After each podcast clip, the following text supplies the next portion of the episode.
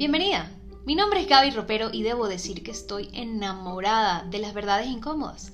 Esas que no queremos escuchar, pero que nos muestran quiénes somos y no nos dejan caernos a paja. Esas verdades por momentos duelen. Y mucho. ¿Estás lista para ser una tipa seria en la vida? Recibe estas conversaciones con apertura y conciencia, aunque estés pensando, coño marica, un tiro duele menos, ¿vale? Vámonos. Bueno, muchachos, les voy a dar una pequeña introducción de a quién tenemos acá. Ella es Fer, eh, es la cabeza o, quien maneja esta cuenta tan increíble que se llama Ni una palmadita. Ella es, atentas, conferencista, tallerista, consultora, especialista en crianza y parentalidad, certificada por Harvard, en protección y derechos de los niños y políticas efectivas de desarrollo infantil, es experta en acompañamiento de maternidad y crianza, educadora en disciplina positiva para padres y maestros y promotora de lactancia materna. Y es una mujer integralmente increíble. Tienes esa, ese pequeño, esa pequeña bendición a tu lado, eh, muy linda, que quisiera que, que, habláramos un poquito ¿no? de tu experiencia como mamá y como, eh, digamos, parte de una pareja que, que tomó esa decisión de tener hijos y cómo eh, la institución de la pareja tiene un reflejo absolutamente lineal sobre los hijos. Entonces, me gustaría, tengo aquí unas preguntitas para hacerte, si no te importa. Está bien, claro. Que nos dijeras quién es Fer y por qué Fer es el que escogió esta, esta rama de crianza respetuosa y por qué para ella son tan importantes los niños y, y la protección de sus derechos. Bueno, realmente ha, ha, ido cambiando. Como que si me preguntan hoy la razón por la cual hago lo que hago es totalmente diferente a la razón por la que yo empecé. O sea, yo empecé porque eh, estaba siempre buscando la forma de regresar a toda esa parte de mm, medicina que tanto me gusta. Yo primero estudié medicina, después estudié negocios. Y en ese momento me estaba dedicando a negocios y siempre me gustaba mucho la biología. Entonces, antes de tener hijos, un, ni siquiera estaba embarazada, estaba planeando tener hijos. Comencé como a estudiar todo el tema de fisiología del, de otra vez de los bebés y de cómo se van a cuidar y me encuentro y siempre pensaba, ¿no? El mito que a mí más me daba duro ni siquiera era el de pegarle o no pegarle a los niños, sino el de los bebés que no se pueden alzar tanto como uno quisiera porque se malacostumbran, ¿no? Ese mito de no lo haces tanto que lo vas a malacostumbrar y yo siempre decía, ay, qué lástima que no se puedan alzar tanto. Entonces, cuando encuentro yo en una página, siempre recuerdo una página del libro que decían, durante los primeros seis meses neurológicamente no se pueden acostumbrar a nada, los puedes alzar todo lo que quieras. Y, y yo no sé, para mí fue como un clic de, ok, ¿cómo es que yo no sabía esto y qué más no sé? Entonces seguí investigando y seguí leyendo y me seguí encantando con todo esto. Y obviamente entre más estudias te encuentras con las teorías del apego, te encuentras con que cuántas personas, porque ninguna persona que yo conociera ni de mi familia, ni de mis amigos, no había nadie, absolutamente nadie que yo conociera a mi alrededor que hubiese criado a sus hijos sin violencia, ¿no? Eh, y de hecho, a las personas que lo hacían eran mal vistas dentro de mi familia, ¿no? Y como que después cuando se iban, entonces hablaban mal, ¿no? Uy, ese peladito se la tiene montada, ah, no sé qué. Entonces yo decía, mira, esto realmente no, no lo saben las personas. Y comienzo a investigar, obviamente se mete como mi, empiezo a pensar que quiero que este sea un proyecto y efectivamente comienzo a ver como que qué necesidad realmente hay de que una persona eh, enseñe esto y claro, voy a los seminarios y todo esto y en esa época, hace más de siete años cuando yo empecé, realmente todavía las personas estaban enseñando crianza de una forma muy aburridora. Entonces entregaban toda la teoría y era solo teoría y era solo culpabilizar a las familias y era por qué, cuáles son las consecuencias del castigo y qué es lo malo. Entonces yo, yo veía a los papás que se iban como, sí, ok, soy, el papá peor, soy la peor mamá del mundo, soy el peor papá del mundo y no sé qué carajo voy a hacer ahora con este niño, con esta niña, porque además no me dieron suficientes herramientas, porque además todo es una clase para vender un taller, una clase para vender otra cosa, y entonces como que te, te presentamos todo el problema, te dejamos sintiéndote como un culo, y luego cómprame el taller para que te lo solucione. Y no me sentí conectada para nada con eso. Entonces comencé como a, a compartir sobre esto, sobre todo lo que Luego, obviamente me formé primero, entonces busqué como que formaciones había, ta, ta, ta. Y, que, y como yo tengo todos estos otros estudios en ciencias básicas médicas, digamos que eso me permitía homologar mucho de las nuevas formaciones que estaba tomando y entenderlo de otra forma, porque esa era otra cosa que me preocupaba, ¿no? Personas que no tenían ninguna formación previa en eh, temas de, relacionados con la salud física o mental están compartiendo esta información porque hay otras escuelas que entonces certifican a una persona independientemente del background que tiene. Para mí no es adecuado porque nos volamos muchos procesos que a nosotros tenemos que saber. De pronto no los tiene que saber la otra persona, pero nosotros sí, sobre todo cuando estamos asesorando a alguien, estamos entregando información. Y bueno, mira, en la medida en que yo estoy estudiando esto me encuentro con la magnitud de la violencia, ¿no? con la magnitud de los contextos, con cómo son las vidas de, las, de todas las personas que tienen hijos, em, y te encuentras con todo este enfoque de protección de derechos. Luego, durante la pandemia, Harvard abre la posibilidad de eh, esta formación orientada a la protección de los derechos de la infancia. Y por supuesto, yo la tomé muy, muy pesada, pero a mí me encanta estudiar y ahí aprendí muchísimo también sobre contextos de otras partes del mundo que yo, que nosotros no vimos, ¿no? Aquí, por ejemplo, de pronto ellos allá no pueden entender cómo en mi país, Colombia, mm, eh, discriminan a las personas solamente porque vienen de países como Venezuela y entonces los discriminan y los maltratan. En otros países en Europa, los gitanos todavía son discriminados y son cosas que nosotros no vivimos y así sucesivamente, como que cada, cada lugar vive cosas diferentes. Y entre más lo comparto, pues se va creciendo en mí. O sea, como que esa era mi motivación antes, pero la mía ahora es la defensión de, la, de los derechos de infancia y adolescencia. O sea, yo me siento totalmente activista, me doy cuenta que se necesita algo, que además había otra cosa que fallaba, ¿no? Obviamente después comenzaron a adoptar, porque orgullosamente puedo decir que la primera persona que empezó a usar como los formatos de YouTube, de eh, actuar las cosas, de hacerlo chistoso, de, fue este pecho. Y me parece increíble, genial que todos en el, o muchas otras personas ahora lo estén usando en el, en el nicho de la crianza, porque en verdad que es necesario, porque una sola, pues una sola golondrina no trae, no trae lluvia, pero sí que me di cuenta que se quedan muy calladitos. Entonces, cuando hay injusticias y salía un influenciador, una presentadora, una persona que no tiene ni berraca idea de lo que está hablando, le pareció divino, espectacular decir que es que ellas crían a sus hijos así, que deben criar a los hijos golpeándolos o metiéndolos en cuartos del castigo y esto hasta se graban y todo con el bebé llorando allá atrás de la puerta, ¿no? Ay, sí, pero es que esto es necesario y uno es bajo qué evidencia científica, o sea, porque otra persona te lo recomendó, no quiere decir que tú vas a salir a echar el cuento, pero todo el mundo se queda calladito. Entonces también me di cuenta que también hacía falta eso, como que mi audiencia me decía, Fer, pero, o sea, di algo, porque sí, yo puedo decir algo, pero se queda como un comentario. Pero a otras personas que van teniendo, entonces obviamente viene, yo entiendo que con una audiencia viene una responsabilidad, así lo entiendo yo, así lo vivo yo, eh, y no me pareció que otras personas tuvieran todavía, inclusive en esa época, más influencia que yo y no dijeran nada. O sea, alguien tiene que decir algo y gracias, y, me parece súper bien, como que bueno, yo también comencé, yo soy la atravesada, eh, yo soy la que sale ya diciendo, no, no, no, eso no es así, ta, ta, ta, ta, ta, ta, ta. Tuve que dejar de subir a mis hijas en redes sociales porque he recibido amenazas, he recibido, sabemos dónde vives, ta, ta, ta, ta, ta, ta, ta. Obviamente después de eso aprendí sobre sharing, que tiene que ver con, con eh, compartir tu crianza en redes sociales y lo perjudicial que esto es para las niñas y para los niños. Entonces ahora pues también están esas dos campañas juntas, pero realmente yo dejé mostrar a mis hijas porque me llegaron amenazas porque empecé a ser activista. Esa, es, esa, es, la realidad, porque yo enfrenté a una presentadora que vive en mi misma región de mi mismo país, que estaba hablando con otra comediante de mi mismo país, frente a más de 70 mil personas diciendo que habían niños que eran basuras inservibles y diciendo que habían niños que, que tenían que escucharla porque tenían que, que, cuando ella veía a las amigas con haciéndole los, los niñitos pataleta, entonces que pues, jala, los del pelo y que ella, mejor dicho, eran unas cosas. Entonces, claro, yo salí hablando y como era de mi misma región, pues obviamente esta mujer sale llorando, que son actrices, ya saben llorar a, a propósito, yo no. Entonces, obviamente, eh, se, forman, se forman problemas así, pero yo lo hago, o sea, a mí me gusta, o sea, es, ok, alguien tiene que hablar y toda mi comunidad se ha conformado como una comunidad todas las personas aquí, todos hablamos, hemos hecho cosas increíbles y digo hemos hecho porque ninguna se puede hacer sin mi comunidad, sacamos adelante la ley contra castigo físico humillante y denigrante en mi país, entre muchas organizaciones y a nuestra comunidad la invitaron para ser parte de ese proceso tan bonito que se vivió en mi país.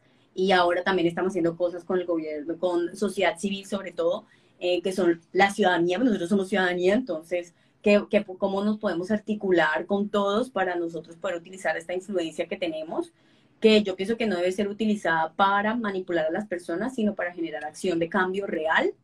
Y, y eso son como motivaciones, ¿no? Ya como que defensora de los derechos de la infancia, no puedo, la empatía me, me, duele, yo lloro y hago lo posible porque mi humanidad nunca se pierda. Pienso que lo peor que le puede pasar a un profesional de la salud física o mental es perder su humanidad y de sensibilizarse ante lo que está pasando.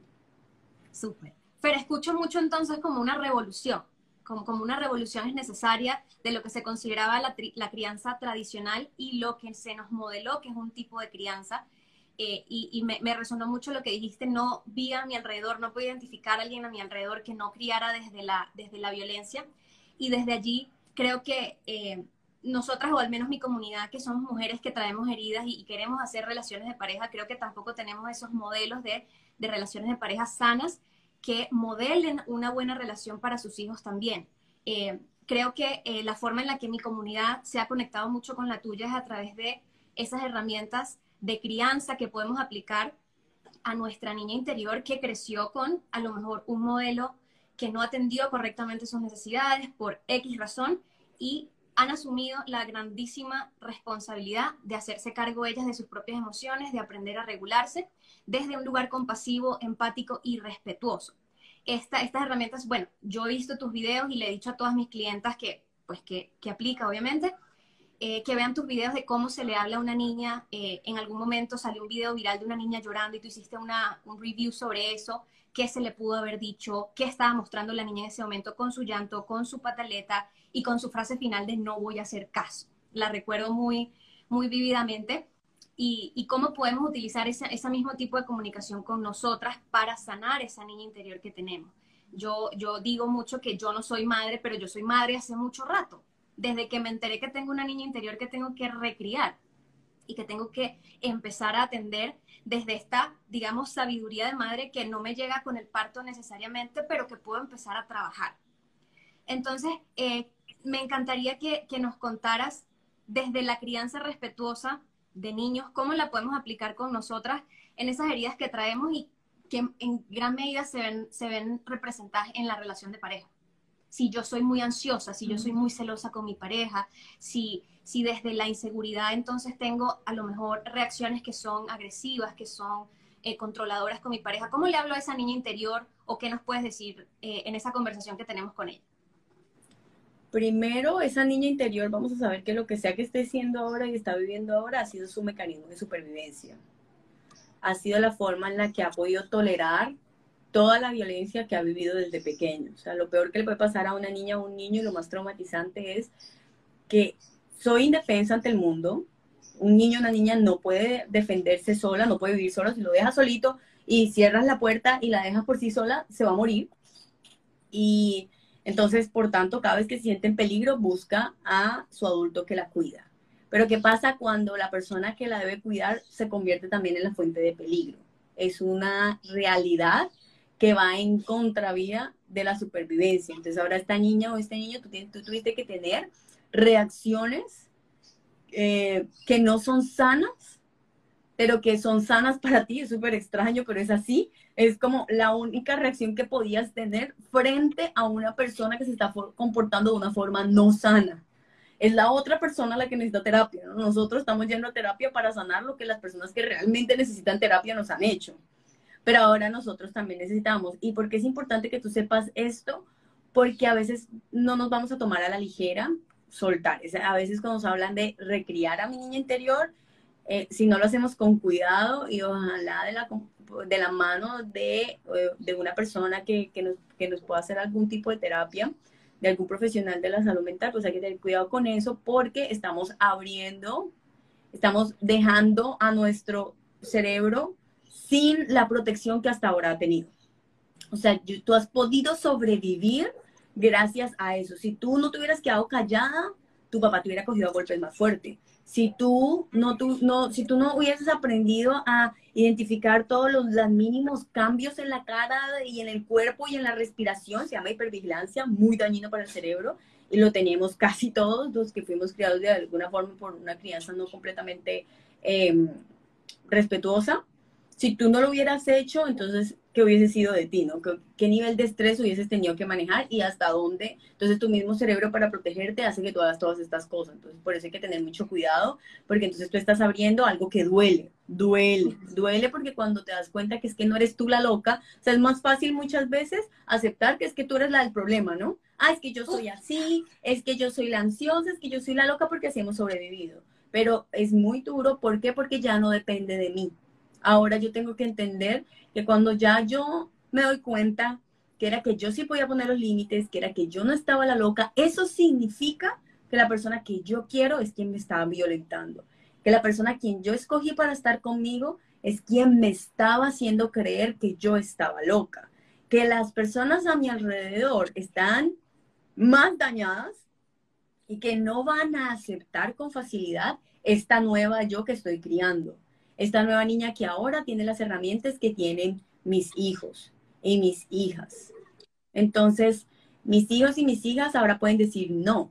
Pero sabes qué, todos nosotros que estamos criando niños y niñas con respeto, nos estamos encontrando ya a la medida en que van creciendo, nos estamos encontrando con que ya ellos están dando cuenta de la diferencia del mundo y lo que ellos viven ya nos comienzan a hacer preguntas, ya comienzan a decirle no a otras personas que no les da la gana de decir que no. Y como ellas no se conforman con el patrón de la sociedad porque tú les estás criando de forma sana, pero están entrando a un mundo dañado. Entonces eso duele, porque ahora yo creo, tengo que saber que lo que es es para mí. Y eso toma tiempo y eso duele mucho, porque ahora tú vas a decir, bueno, yo aprendo a poner límites. No lo sabía poner antes, ¿no? Antes eh, mi, mi, pareja, no sé, me abrazaba y entonces yo asumía que yo quisiera o no quisiera, mi deber como esposa, porque eso fue lo que me enseñaron, era acostarme con el tipo todas las veces que el tipo quisiera tener sexo, porque si no me va a dejar por otra. Y ahora resulta que descubro que eso no es así, que mi cuerpo es mío, que siempre que yo diga no es no, que eso no es más una mala persona, una mala pareja, que yo tengo derecho como la otra persona tiene derecho. Ok, chévere, lo sé, ahora me siento súper. Pero ¿qué pasa cuando yo le voy a decir que no? Y esta persona se va a poner brava conmigo, me va a manipular, me va a decir, me, entonces mi mamá, todas las personas a mi alrededor, las personas importantes para mí que han sido parte de ese entorno que han seguido cimentando esa, ese trauma, me van a decir probablemente, me van a intentar echar para atrás y me van a intentar decir, no, es que tú no, pero pilas, porque es que tampoco, es que esta forma nueva, entonces te van a tildar de que es que la psicóloga te está lavando el cerebro, que es que ahora tú eres feminista, como si eso fuera un insulto, ¿no? Como si eso, como si eh, vivir en pro de los derechos de lo que soy como mujer fuera un insulto, ¿no? Entonces que eso te va a dañar el matrimonio, o sea, no son, te vas a encontrar con la realidad de que es en la otra, es la otra, es la otra persona, eres tú la que estás rompiendo las cosas y no las otras personas. Entonces, tienes que tener en cuenta que esto es una posibilidad, una enorme, gigante posibilidad. También existe la posibilidad de que las personas que estén a tu alrededor comiencen a entender estos límites. También existe la posibilidad de que esto sea un, un, un, una transición. Las personas a tu alrededor no están acostumbradas a, a esta forma nueva de actuar porque es que esta recrianza tuya va a significar una forma nueva en la que tú actúas, una forma nueva en la que tú respondes a los demás, porque no vivimos solos, vivimos en sociedad. Y estamos solas aquí hablando y estamos aquí en esta transmisión en vivo y todos estamos felices. Y tú te sientes conectada conmigo y yo me siento conectada contigo y todos nos mandan corazoncitos, pero cuando se acaba la transmisión y ahora yo emocionada voy a ir a hablar, poner en práctica lo que acabo de aprender y me encuentro con esta pared y nadie me avisó, entonces yo te estoy avisando. Yo te estoy avisando que eso puede pasar y que no eres tú, que puede ser un tiempo, que te va a doler, que tienes que estar preparada, que no tiene nada de malo que eches después para atrás un poquito y luego te des tu tiempo para que otra vez tú puedas sanarlo, que puedes volver, o sea, volvemos a lo mismo, nunca le exigimos nada a la víctima. Entonces, esta niña es víctima de todas estas formas de violencia y también tiene que poder sobrevivir a ese espacio en el que se encuentra. Y que va a ser importante entonces encontrarme con otras, conectar con otras personas que se sientan como yo.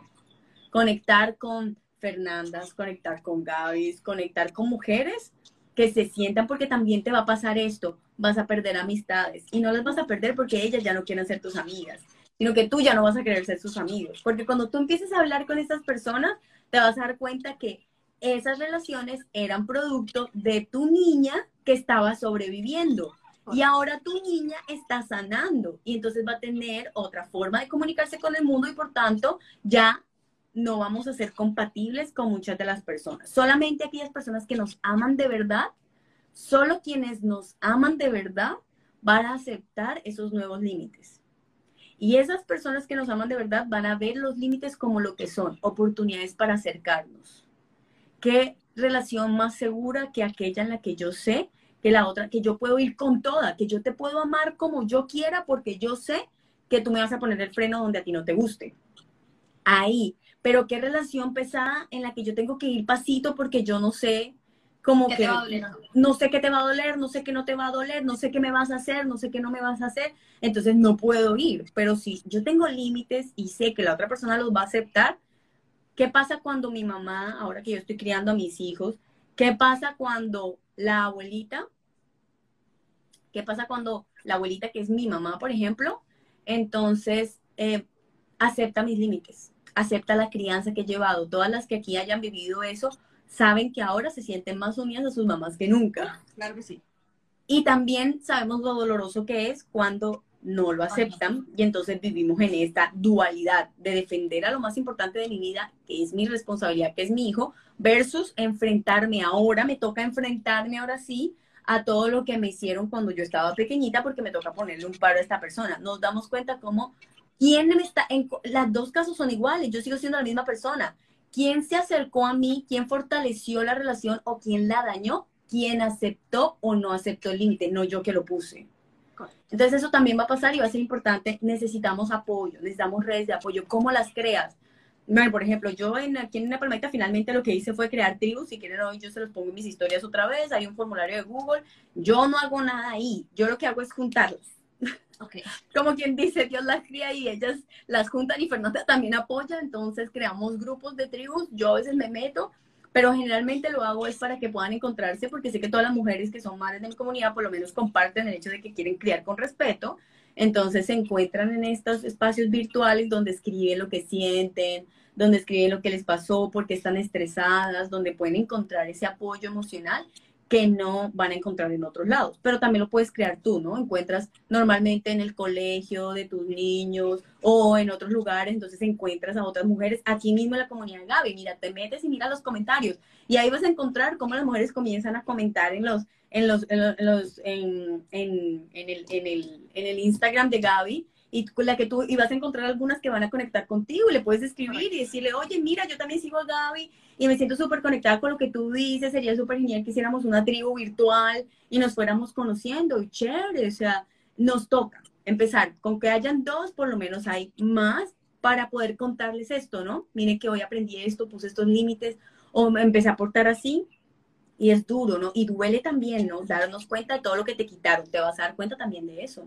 Porque es lo que estamos haciendo con la crianza respetada, ¿no? Ahora a nosotras nos decían, te pones lo que a nosotras teníamos que poner lo que le da la gana a nuestras mamás, peinarnos como le daba la gana a nuestras mamás. Que me cortaran el pelo, no te puedo decir lo traumático que fue tener el pelo aquí toda la infancia.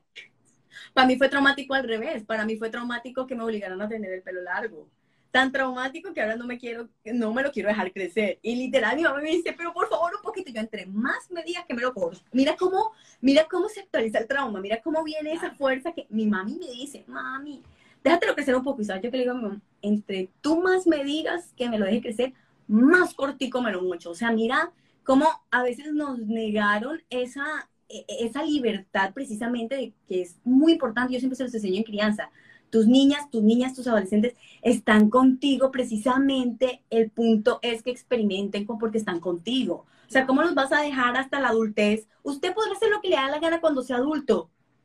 Si cuando sea adulto ya no te va a tener. Si cuando sea adulto y se la embarre, ya no lo vas a poder salvar, ya no vas a poder estar ahí para, para, para acompañarle lo que le pasó, ya no vas a tener cómo solucionar de la misma forma se supone que está contigo para poder experimentar contigo como su guardián, como su guía, para que precisamente cuando esté adulto ya tenga muchas herramientas, no las va a tener todas, yo tengo 32 años, me las sigo cagando todos los días, pero es que sean embarradas menos graves que las de, qué triste que muchas mujeres, y nos pasa más a las mujeres que a los hombres, logremos encontrar nuestra identidad, cómo nos gusta peinarnos, cómo nos gusta vestirnos, cómo nos gusta hablar, cómo nos gusta ser después de viejas. Después de tener encuentros así como este que nosotros estamos teniendo. Y eso duele también. Duele ver fotos de cuando eras niña y no reconocer a la persona que está ahí. Y creo que es una revolución que se inicia desde, desde un desgaste profundo de ya estoy en mis 30, pero ya he sufrido lo suficiente, ya no me la calo más, y, viene desde una, una toma de esa libertad, pero que viene de, un cansancio, ¿no? Más de, de una experimentación de, de, esa libertad desde el principio como un derecho fundamental que tenemos desde que nacemos. Y, y, lo siento así, como con, como con un toque de, rabia, de, dame mis derechos, los voy a tomar por mis manos porque nadie me los va a dar y me acabo de dar cuenta que nadie me los va a dar. ¿Qué tal si nos los hubiesen dado desde el principio y no se, no se genera a lo mejor esa frustración?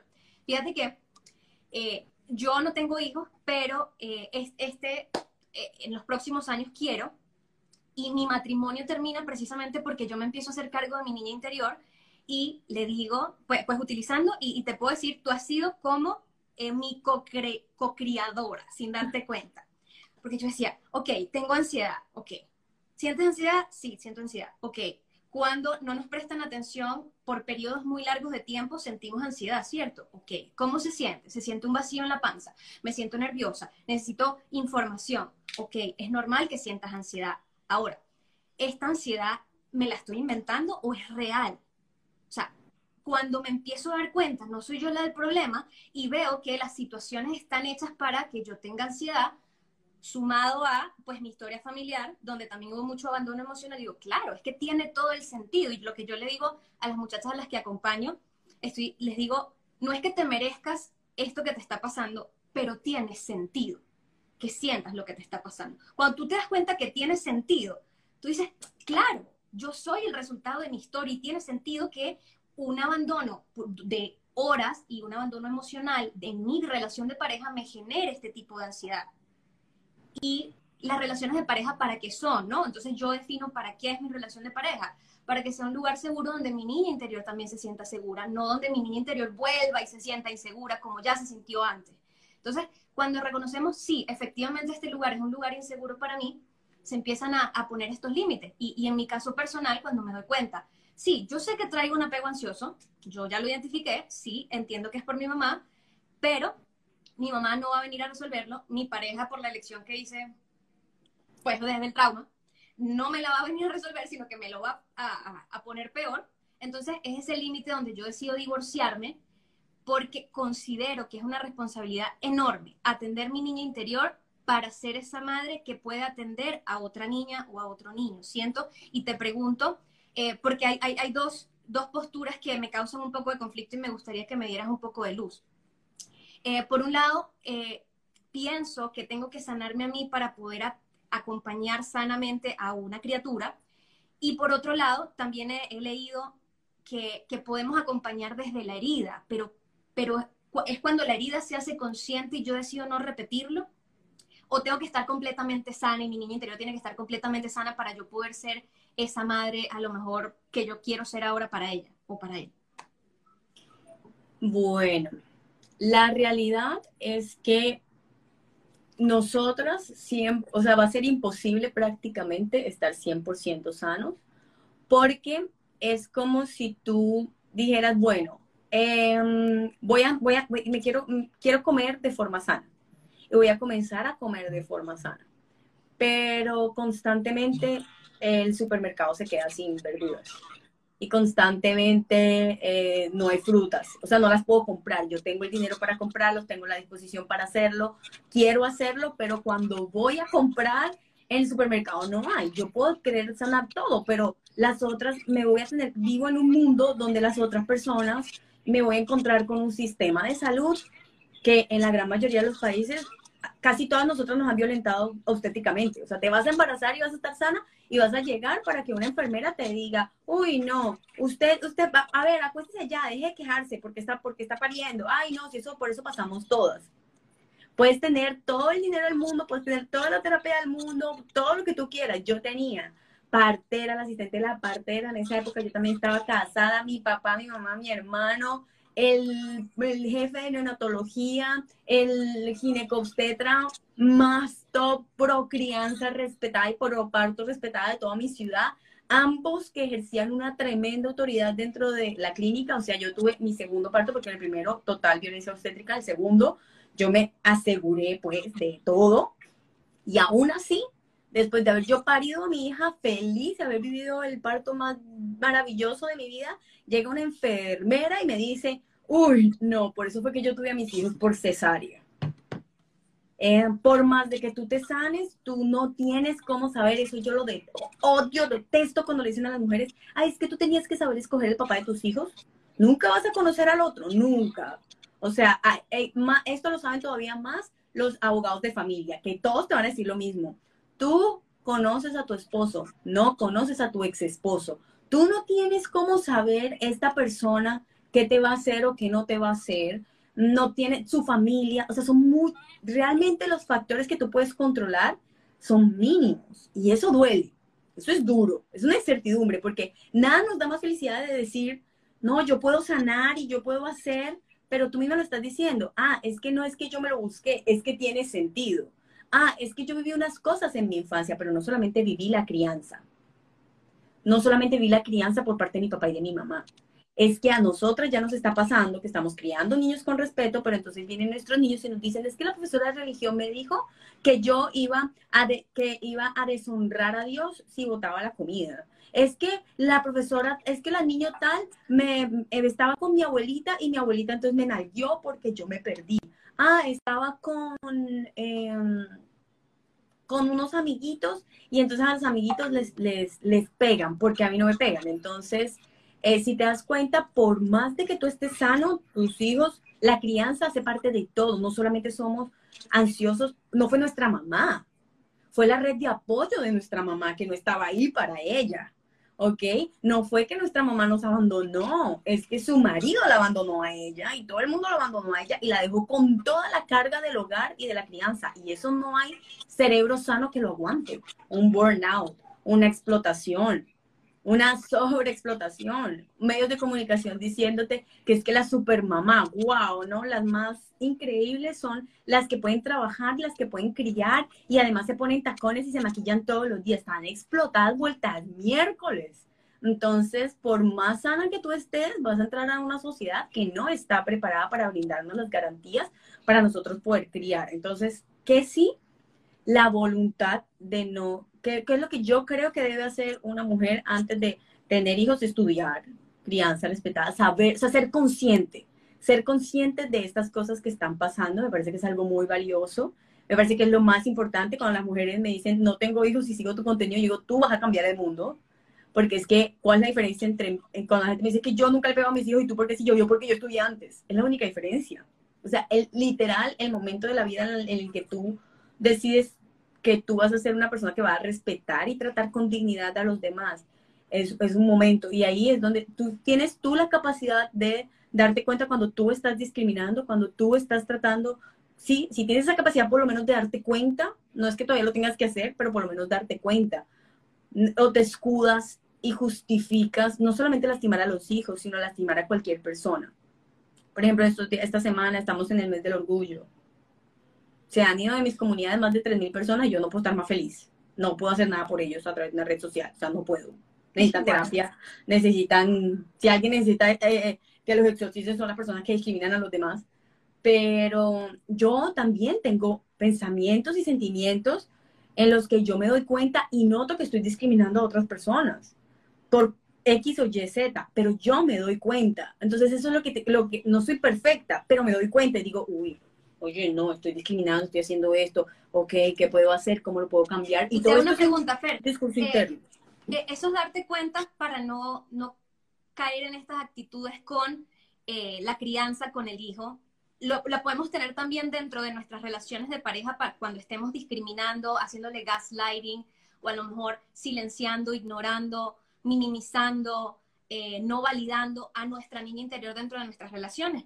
Porque claro si ya tenemos una relación de pareja donde hay hijos, eh, ¿qué tan influyente viene siendo cómo yo atiendo a mi niña interior en la modelación que yo le estoy dando a mis hijos de lo que es una relación de pareja, ¿no? Lo que yo permito, qué tanto me escucho, qué tanto me valido, qué tanto ellos escuchan a lo mejor que yo le digo a mi pareja, no me gustó cómo me hablaste, hablemos en otro momento, un límite que se pone asertivamente, un pedido que se hace, porque estoy precisamente atendiendo a mi niña interior. Entonces, a través de atender a mi niña interior, yo también le puedo modelar a mi hija cómo ella puede atenderse y autorregularse cuando sea su oportunidad también de vivirse este vínculo que muchos disfrutamos, que es la relación de pareja. Es que así es que, ¿cómo, cómo es que nosotros aprendimos la relación de pareja? Ay, no, es que me pegó a mí, pero nunca tocó a los niños. Y uno es como, ah, mi amor, ay, sí. Eso es bellísimo, lo que está pasando ahorita es bellísimo. Em, entonces, mira, cuando tú, sí, nunca me, nunca, solamente me molest, solamente me violentaba a mí, pero nunca los niños. Eh, pero los niños estaban escuchando, ¿no? Ah, pero es que mm, luego, ¿qué pasa con nuestras relaciones de pareja? Volvemos a lo mismo. ¿Qué, qué vimos? ¿Qué imitamos? ¿Y qué dijimos durante tanto tiempo? Yo jamás me voy a meter con un man que trate a su pareja. Muchas personas habrán dicho como mi papá trataba a mi mamá y finalmente caes ahí porque sabes que papá también tenía esos momentos chéveres, que tú los estabas viendo porque tú estás en modo, muchos niños y niñas toman esta posición o de lastimar a la mamá, de la misma forma en la que el papá las lastima, o de defender a la mamá, ya sea ellos tomando actitudes que hagan que el papá los violente a ellos en lugar de violentar a la mamá, o ponerse en la mitad o esperar a crecer lo suficiente para ya poderla defender, ¿no? O sea, mi adultez se convirtió en algo que me permitió meterme para que este tipo no le hiciera nada a mi mamá. Entonces uno dice, no, uno no quiere eso, pero resulta que es que este tipo también tenía unas cosas buenas porque nadie es malo y bueno y ya. Es como que tiene unos momentos donde la llenaba con flores, la, le hablaba, no sé, volvemos a lo mismo. Yo no tengo cómo, no es como que el tipo llega ya a la primera, a la primera cita y me diga, claro.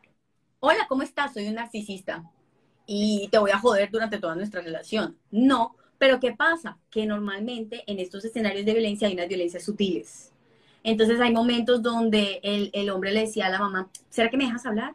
Ay, pero tú sí hablas. Oye, pero ¿qué, te, te, tragaste un cotorro? ¿Qué? Pero oye, tu mamá sí habla. Y donde se burlan de la mamá, donde, o de, pronto está hablando y entonces el tipo está, están en la cena y entonces la mujer que es mamá le está, le está hablando al, al, papá y entonces el papá está que, ajá, oye, pero me pasó esto, ajá. Y los niños están viendo eso y están diciendo, ah, pero entonces cuando tengo esto, pero esto no, no nos lo enseñan y por eso es tan importante la parte de estudiar, porque tú me dices, sí, poner los límites cuando gaslighting. ¿Sabes qué es gaslighting? Porque la sociedad no sabe cómo se ve la violencia emocional, no sabe cómo se ve la violencia psicológica. Entonces, cuando tú vas a pedir ayuda, porque la gran mayoría de las personas que viven y que todas hemos vivido de alguna forma violencia psicológica por parte de una o varias parejas o todas nuestras parejas, todas hemos pedido ayuda.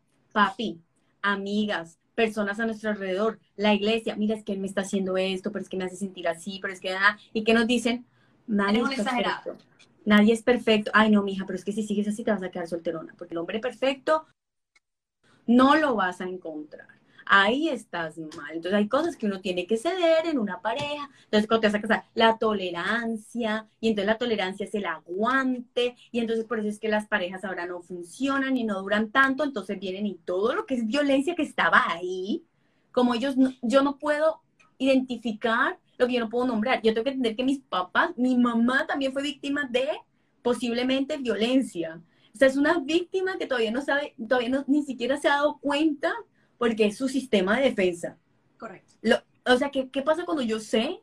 O sea, cuando me constatan que yo no estoy loca y que sí estoy siendo víctima de violencia y no me puedo ir.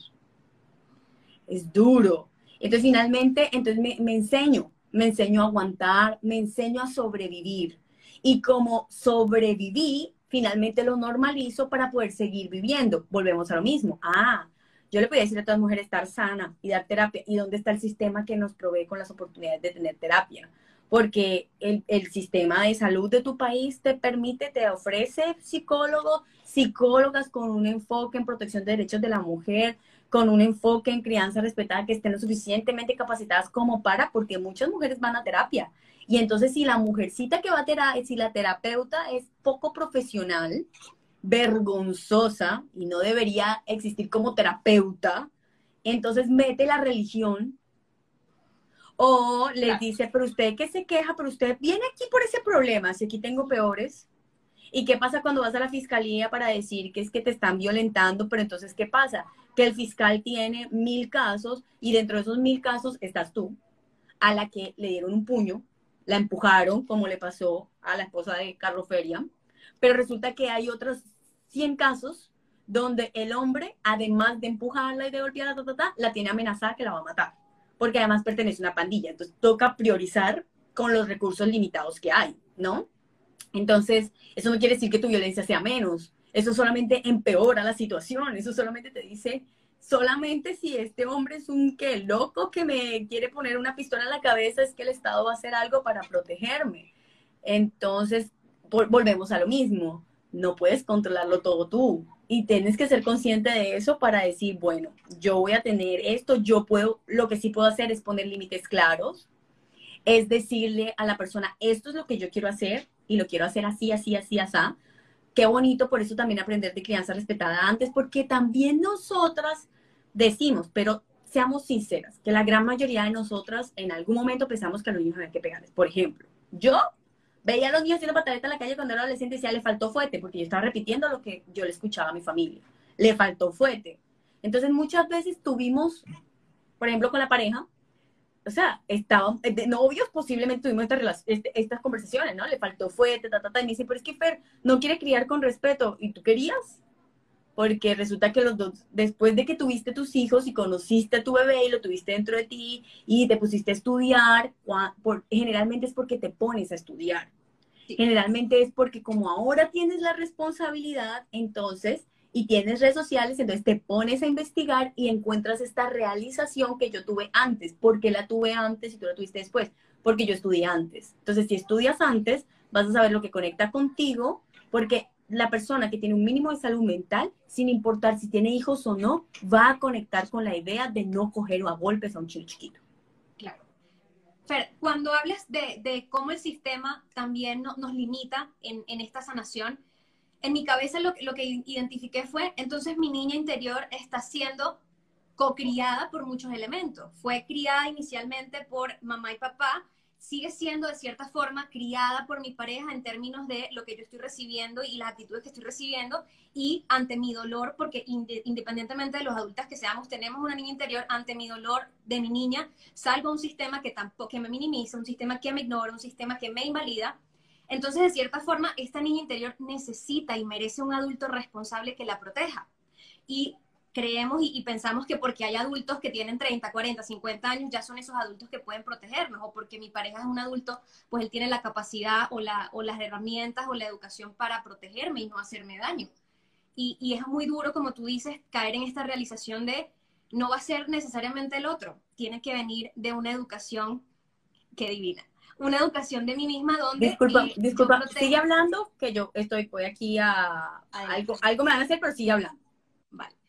Como yo me convierto también desde la educación y desde la intención en ese adulto responsable que, me va, que va a proteger a mi niña interior de un ambiente que no es sano a lo mejor dentro de una relación de pareja, un ambiente que no es sano a lo mejor dentro de eh, la cena de Navidad de mi familia, porque están hablando de discriminación, porque me están diciendo que estoy solterona, porque me están diciendo que, que niños están mal criados, porque ese sigue siendo el sistema o el contexto o los diferentes núcleos de comunidad que terminan cocriando a mi niña interior hasta que yo me muera, ¿cierto? Entonces esa, creo yo, esa responsabilidad es convertirnos en esa adulta que cría y que le puede decir al sistema, no voy a tener un parto de esta forma, que le dice al sistema, no, mi problema no es menor que el del otro, y le dice una pareja, no, eh, no estoy pidiendo demasiados o, pedir respeto y exigir esto que, necesito, es lo que merezco. Y no es demasiado y no lo voy a, comprometer, no lo voy a negociar necesariamente.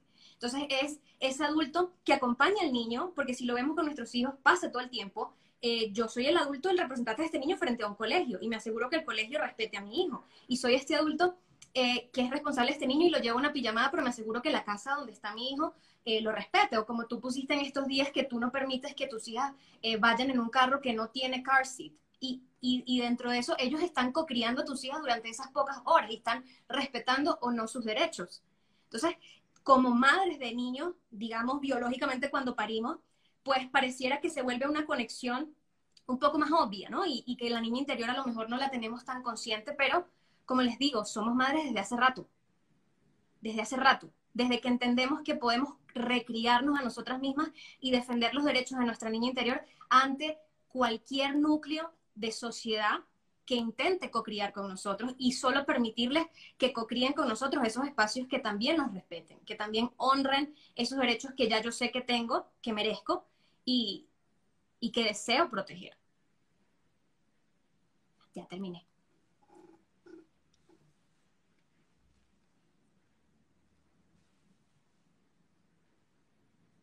Me encanta, ella está cocriando conmigo en este momento. Ella está atendiendo a sus niñas y necesita en este momento este espacio social que le permita eso. Imagínate que yo me pusiera aquí con una cara de... Mm, porque se paró. ¿Me estoy explicando? Y me parece bellísimo. O sea, esto que está pasando es bellísimo y esta es precisamente la comunidad que tenemos que valorar. O sea, donde yo pongo a mi niña interior y donde yo pongo mis prioridades que tanto las están respetando, que tanto las están honrando y que tanto las están celebrando. Porque probablemente a ella como mujer en su relación de pareja, en su relación con su familia, si tuviese una necesidad, le hubiese gustado que se la atendieran. Y en este momento su hija tiene una necesidad y ella la está atendiendo. Porque para ella, y lo aseguro y me pongo las manos al fuego, ella como adulta a su niña interior también haría esto. Te estoy escuchando, pero hay algo más importante. Y me parece increíble.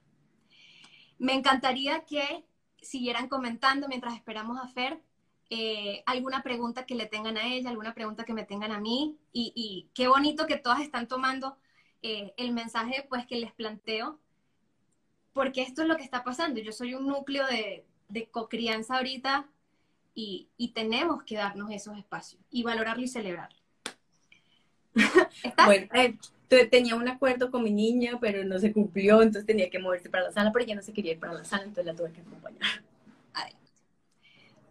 Fer, te estaba, te estaba comentando entonces cómo eh, crear un, un, padre o una madre, digamos, metafórico dentro de nosotros que pueda proteger a nuestra niña interior en los diferentes contextos sociales, porque esos contextos cocrían con nosotros en ese momento a nuestra niña interior y debemos ser responsables a qué las exponemos, a qué no, qué límites ponemos, qué pedidos hacemos y cómo, cómo siempre validar a nuestra niña interior dentro de la pareja, dentro de un hospital cuando vamos a parir, dentro de una fiscalía, dentro de un grupo de amigos y, y lo importante que es que nos demos cuenta que probablemente no va a ser el sistema, no va a ser mi pareja y probablemente no va a ser mi mamá porque pues tienen ya el aprendizaje que tienen y si no está necesariamente la intención de educarse por ellos mismos, pues probablemente no va a ser este, este elemento externo el que me permita crear un lugar seguro, pero puedo hacer lo mejor que puedo para crearlo yo misma.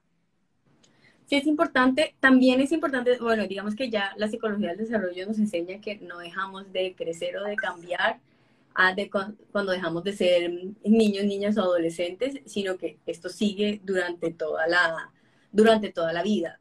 Considero que lo importante es saber qué de lo que me está pasando ahora hace parte de lo que aprendí o desaprendí cuando era niño, cuando era niña, hizo parte de esa crianza no considero que voy a tratar a mi pareja como que todo, ah, como que ahora mismo tenga una niña porque ahora mismo soy una adulta. Entonces ahora mismo voy a cuidar a mi adulta, a la adulta que soy, a la persona que soy ahora. Y va a haber otros momentos donde yo voy a poder identificar como lo que muchas veces tú decías que será diferente para cada persona, que eso solamente se puede saber eh, en compañía de un profesional de la salud mental y es, bueno, qué de lo que tú aprendiste fue parte de y cómo tú estás sanando, pero lo que te pasó en esa época. O sea, tú estás volviendo a criar, volviéndole a enseñar los límites de lo que aprendió en esa época mientras era una niña o un adolescente. Es decir, es decirle, yo le diría, yo le digo a mi niña, a mi niña interior, ¿sabes qué? Cuando tú estabas con tu primera pareja, con, el primer novio que tuviste, cuando tú tuviste tu primera relación sexual y tú sentiste que esto no te estaba gustando, que en este momento, cuando él te tocó de esta forma, a ti no te gustó, y él hizo, se hizo pasar por víctima, te manipuló emocionalmente, tú te merecías haber sido tratada con respeto, tú te merecías que él te hubiese dicho, para, eh, ya, no lo hacemos, tranquila, que ni siquiera te hubiera vuelto a nombrar el tema, porque ya con eso te está diciendo, no, eso era lo que tú merecías. Lo que te está pasando ahora con tu pareja de ahora es el acompañamiento al adulto que eres ahora que estás recordando lo que te pasó con, cuando eras niña, ese, ese respeto que te merecías cuando eras adolescente y estabas con esta primera pareja, es el respeto que ahora como adulto le vas a pedir a esta persona que está ahí. Y si esa persona no te acompañó, entonces no acompañó a la adulta tú. O sea, fuiste tú que esta persona no te acompañó, que estás volviendo a través de esas experiencias, claro, como tú cuando eras niña, tú merecías, tú merecías amor, tú merecías que no te acosaran en el colegio, tú merecías que esta amiga no contara tu secreto, tú eras válida cuando no te dejaban llorar, por lo que tú llorabas era válido, tu mamá te violentó psicológicamente, tu papá te violentó, eso no cambia las cosas buenas, ¿sí? Eso, eh, viven en el mismo espacio, ¿no? Es como, sí, te violentó y también se trasnochó cuando estabas enferma y no por eso lo vas a dejar de querer saber diferenciar estas dos cosas es lo que ahora te va a permitir tener una mejor relación entre tu yo adulta con la mujer adulta. O sea, tienes relaciones de adultos a adultos, porque un adulto no puede ser igual con un niño o un niño o adolescente. cualquier niño o niña, cualquier niña que quede embarazada antes de los 18 años es víctima de abuso sexual. Paré de contar. Eso no es más nada. Pero vivimos en países donde ni siquiera las dejan, hay países donde la legislación está todavía un poquito retrasada y entonces dice que hay una de las tres, pero entonces hacen parir a niñas de 14 años. Entonces, e, este adulto estaba tratando a una niña y la tenía que tratar como tal. Eh, pero en el caso de una adulta, pues me tiene que tratar como la adulta que soy, porque si todo el mundo me va a tratar como si yo fuera, o sea, si tengo que tener cuidado como de no, de saber en qué, de qué periodo de mi vida estoy usando y qué parte estoy recriando, estoy recriando lo que me pasó en la infancia, lo que me negaron de la infancia y me estoy cuidando como la adulta que soy ahora, porque sí tiene que ver las dos, las dos cosas. Ideal, me quedó súper clara la distinción. Fer, eh, ¿qué, ¿qué recomendación o qué consejo le puedes dar a una mujer que a lo mejor está o viene de tu comunidad, que entiende pues que está trabajando con sus hijos, pero ahora descubre o se da cuenta que, que a lo mejor eh, hay, hay, una niña interior que, que, sigue resurgiendo constantemente en su yo adulta y, y que es esa, esa, esa, yo conectada con su pasado la que está escogiendo pareja o la que se sigue sosteniendo en una relación de pareja que a lo mejor eh, no la hace sentir bien y que a lo mejor no está modelando lo que ella quería para sus hijas. En los casos de las relaciones de pareja, no es tu niña interior la que se le está embarrando, porque es que la otra persona es un adulto consciente que te está violentando y que no te está dando lo que no te está dando. ¿Qué es lo que tú quieres? ¿Qué es lo que tú necesitas? ¿Qué es lo que tu niña interior, bueno, que aprendió a tolerar ciertas violencias que ahora tú identificas? Volvemos a lo mismo, mi niña interior se merecía que sus papás la validaran y que sus amigos la validaran y que sus novios que tuvo en la adolescencia la validaran, ¿listo? Y ahora yo sé que eso es lo que merece también mi yo adulta pero entiendo que no tiene que ver conmigo, porque sí, yo puedo tener todos los traumas de la vida, pero es que hay otro, hay otro. Hay otro que decide conscientemente violentarme. Hay otro que decide conscientemente tratarme como le da la gana. No brindarme el consuelo que merezco, no brindarme las cosas que yo merezco. O de pronto, esta otra persona simple, ahora, diferente es si esta otra persona no me violenta de ninguna forma, sino que simplemente tiene unas características de personalidad que son diferentes a las mías que yo pensaba que estas cosas, porque todavía no había sanado esa niña interior y todavía estaba trabajando bajo, esos mecanismos de defensa de mi niña interior, estaba trabajando allá todavía con eso, ahora me doy cuenta quién soy porque me, recrié, entonces me doy cuenta que la que, la que yo soy es mm, diferente. Y la otra persona también tiene derecho, ¿no? Porque la persona se enamoró de mí, de mi otra niña y ahora yo soy otra, ¿no? No solamente es que la otra persona es otra, no solamente darme cuenta que de pronto la otra persona ya no tiene esas características, no, porque es que esa no era yo, esa era mi yo sobreviviendo. Y esta es mi yo a lo que yo ahora quiero vivir. Y eso significa que yo ahora actúo y pienso diferente. Y esta persona estaba buscando a alguien que tuviera las características de mi yo pasado. Correcto. No de mi yo presente. Pudiera suceder también. Entonces, si ese es el caso, bueno, ahí hay una responsabilidad mía de yo decir, bueno, esta es la nueva yo, estos son mis nuevos límites, estos son mis nuevas metas, es ese proceso de conocerme a mí y saber lo que a mí me hace feliz. Yo merezco ser feliz, me parece lo más triste del mundo vivir con una persona siempre y cuando te das cuenta que esta persona no es, o sea, es como toda tu vida, no, no sabemos, entonces tú yo diga, bueno, yo eh, soy esto, esto eh, tengo para ti, esto tengo para darte, estos son mis límites y esto espero de ti. Me toca prácticamente volver a sentarme con la pareja y hacer esta nueva renegociación para que esta persona decirle, tú tienes también todo el derecho también, ¿no? Como que si aquí no fue por violencia ni por ninguna de estas otras cosas, sino que simplemente fue producto de haberme recriado, entonces vale y es bonito respetar también al otro para decirle, bueno, este, soy, este es mi nuevo yo y este es tu nuevo tú, y o tu anterior tú, o el que tú quieras, entonces, eh, ¿estás de acuerdo con esto? ¿Esto te hace sentir también cómodo? ¿Puedes darme o sientes que puedes darme este espacio? Suena muy simple, realmente es tremendamente complejo porque volvemos a lo mismo, no somos solas, estamos dentro de un sistema, ¿no? ¿Qué va a ser toda mi... Cuando nosotros pensamos en una pareja, sobre todo cuando ya estamos pensando en parejas con las que ya nos casamos, en sociedades sexistas y tremendamente religiosas como las que vivimos, entonces dejar a la pareja, las personas no lo entienden prácticamente las únicas razones justificables, y ni siquiera eso, y ni siquiera eso, porque se meten cacho y te golpean y todavía la propia mamá tuya te está diciendo que vuelvas. Entonces, eso es como ni siquiera nos dan salida. Etcétera. Sí, o sea, el, viven, el, viven el divorcio como si fuera un fracaso. Yo siento que, Dios mío, para muchas mujeres es un éxito, es lo mejor de la vida. A mí muchas veces me preguntan y yo, uy, no, yo, yo a veces, esto es muy personal, ojo, aquí hago un paréntesis así enorme, no es mi perspectiva profesional, es mi perspectiva personal y la que he visto en muchas otras mujeres que se han divorciado. Yo digo, yo creo que todas las mujeres deberían casarse, tener hijos, divorciarse. Pero es porque el sistema está tan mal hecho que muchos de estos hombres comienzan a ser corresponsables después de divorciados, pero porque tú les dejas los niños y no les toca, no tienen de otra, o sea, no te tienen a ti para que, para que hagas todo por ellos en los días de, pero también es horrible para muchas mujeres, es una experiencia por el contrario espantosa para las mujeres que tienen eh, exparejas, que son padres, que son abusadores.